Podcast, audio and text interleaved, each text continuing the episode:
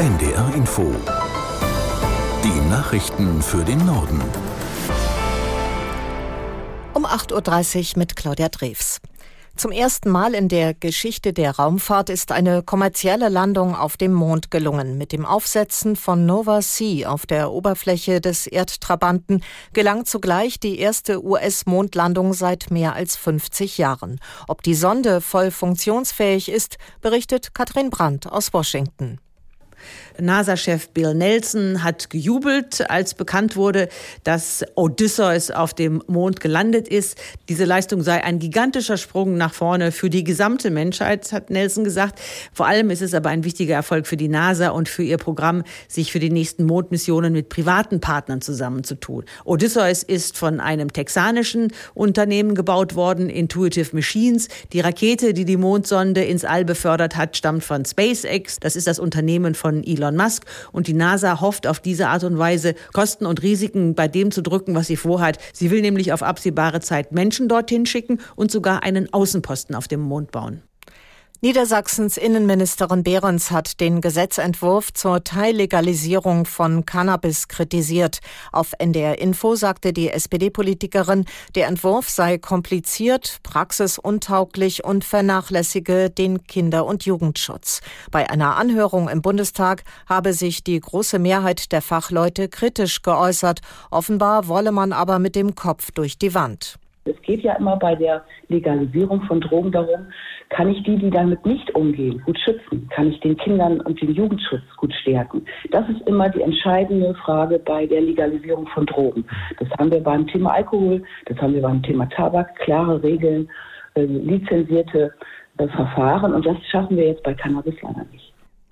Niedersachsens Innenministerin Behrens. Über die Teillegalisierung von Cannabis entscheidet heute abschließend der Bundestag. Deutsche Landwirte sollen von den Lockerungen bei den EU-Umweltauflagen profitieren. Bundeslandwirtschaftsminister Özdemir von den Grünen will gleichzeitig einen Ausgleich für mehr Artenvielfalt schaffen. Aus Berlin Eva Ellermann. Die EU-Kommission hat vorgeschlagen, dass die Bauern in Europa rückwirkend zum 1. Januar nicht mehr vier Prozent ihres Ackerlandes brach liegen lassen müssen. Diese Auflage sollte ursprünglich dem Umweltschutz dienen. Die Landwirte hatten aber immer wieder dagegen protestiert. Die Mitgliedstaaten in Europa können noch bis Ende Februar entscheiden, ob sie diese Entlastung für die Bauern umsetzen wollen. Bundeslandwirtschaftsminister Özdemir will einen Weg der Mitte gehen, wie er der deutschen Presseagentur gesagt hat. Die Umweltauflage soll so gelockert werden, wie es die EU-Kommission vorschlägt. Gleichzeitig soll es ab 2025 mehr Fördermittel für freiwillige Ökoregeln geben. Damit soll es sich für Landwirte mehr auszahlen, wenn sie etwas für den Artenschutz tun.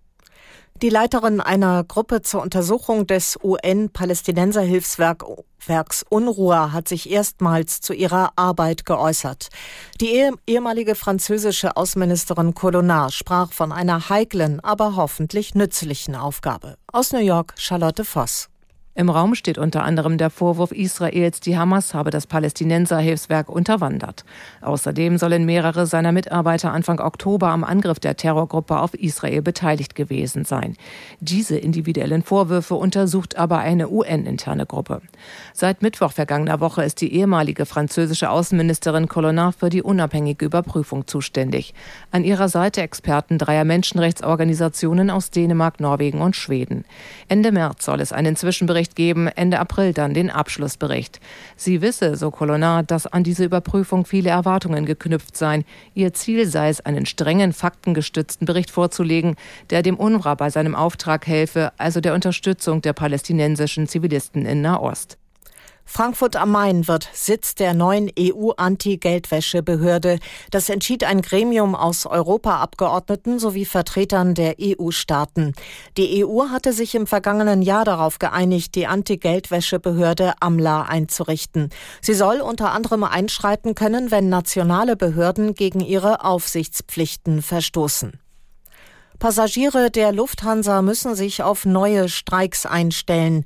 Die Gewerkschaft UFO erklärte die Tarifverhandlungen für die rund 18.000 Kabinenbeschäftigten für gescheitert.